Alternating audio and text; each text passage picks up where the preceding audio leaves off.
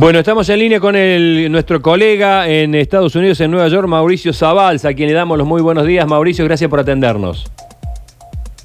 Buenos días, eh, tal cual como estaba diciendo el colega, eh, agregado a todo está el tema del coronavirus que, ahora se está extendiendo hacia el centro del país, ¿no? Eh, quizás bajando aquí en la ciudad de Nueva York, pero, pero extendiéndose de a poco con contagios y con número de muertos, ¿no? Bueno, ¿cuál ha sido en las últimas horas la, reacción, sobre todo del, Estado, del presidente Trump, en relación a este hecho tan aberrante?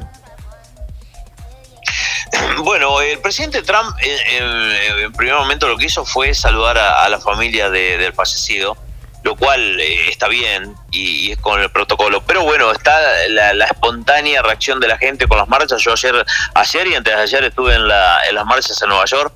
Eh, el sábado realmente fue una, eh, una catombe todo lo que pasó, ¿no? Nadie esperaba que terminara de esa manera. Ayer, recién cuando se terminó la marcha, hubo algún, algún problemita, pero no se compara con lo que pasó el sábado. Realmente fue un desastre y que después salió, bueno, que era realmente, estuvo infiltrados en la marcha de un grupo anarquista que parece que estaban esperando este tipo de cosas en todo el país y que, bueno, terminaron tirando molotov y, rompiendo vidrieras, cosa que el alcalde de Nueva York dijo, esto va a ser inaceptable, no lo vamos a aceptar. Y, y ayer efectivamente la marcha todo el día transcurrió en paz, no hubo ningún tipo de problema y bueno, sobre el final hubo algún tipo de problema, pero incluso vimos algunas imágenes impresionantes, ¿no? Cuando la gente se agachaba y se arrodillaba en el símbolo de, lo que hizo el policía en Minnesota, eh, de repudio, ¿no? Muchos policías también lo hacían, junto con los de la marcha. Eh, lo, lo que hay que ver eh, el reclamo que por ahí es tan justo en este país de, que basta con este tema del racismo, ¿no? Eh, ¿En qué otros eh, estados se produjeron disturbios y desmanes también? Creo que Los Ángeles fue otro centro de intensa actividad. Sí, Los Ángeles, las imágenes del sábado fueron tremendas, ¿no? Aparte, muchos saqueos, recuerdan mucho a lo que pasó en Argentina en el 2001 eh, y también un poco más acá en el tiempo, no, recuerdo cuándo. Y fue un desastre. Y bueno, lo que pasó en Washington DC, ¿no? Donde prendieron fuego un edificio. Eh, hay que tener en cuenta que la, conformación étnica de Washington DC es prácticamente toda afroamericana, eh, donde están los los eh, todos los edificios federales, la, población, distinto a Minnesota, donde el 90% es blanco, ¿no? Eh, pero bueno, e, estas cosas suceden. Eh, ¿Qué se sabe de las últimas horas, de la información con la que tú cuentas? ¿Qué, qué se sabe del tema de la, penalización que le corresponde a estos efectivos policiales? Bueno, eh, en principio le habían le otorgaron a esta persona mm, un cargo de homicidio en tercer grado, que sería como como eh, un cargo de, una persona que sin querer pasó lo que pasó, ¿no?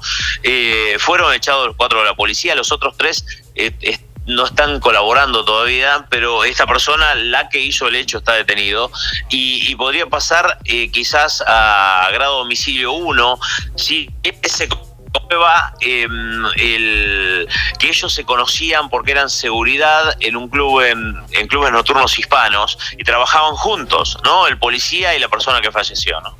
Mauricio, ¿cómo te va? Luchi Bañez te saluda. Eh, ¿Qué hizo el presidente Donald Trump en este tiempo y fundamentalmente en los momentos más calientes de las movilizaciones?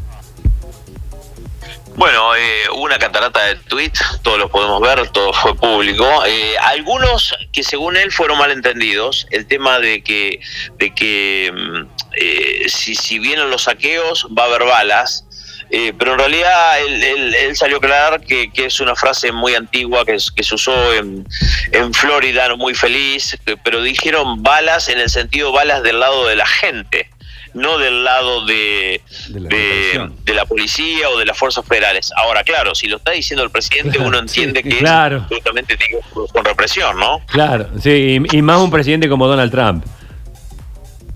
exactamente, ¿no? Hay una catarata de tweets. Eh, yo para mí uno de los tweets más eh, impresionantes fue el día sábado diciendo yo estoy mirándolos por la ventana, eh, puede ser una gran noche para Maga. Maga significa, lo digo en español, eh, Make American Great Again, o sea, el, logo de, la campaña, como diciendo, invitando por ahí a la gente a que venga a, a rechazar la marcha que estaban eh, justamente haciendo en contra de, como pasó en todos lados, frente a la Casa Blanca, ¿no? Así que bueno, yo no sé, esto es una ensalada tan grande sumado a lo del coronavirus realmente que uno se queda impávido viendo todo lo que está pasando, ¿no? Bueno, hoy está un poco más tranquilo todo. Realmente no lo sabemos, porque yo, yo estuve ayer en, la marcha desde el primer momento, eh, estuve cuando eran cinco, después fueron diez, después fueron cien, después fueron mil, eh, y a mí me dio la impresión de que fue mm, totalmente eh, así, se juntó la gente porque se juntó, no hubo nada organizado. De pronto, de pronto sí, claro, fue espontáneo, de pronto sí, eh, lo que no fue espontáneo fue lo que pasó el sábado, que pasó en distintas ciudades con estos infiltrados de este grupo anarquista antifaz que lo, que lo, lo van a declarar seguramente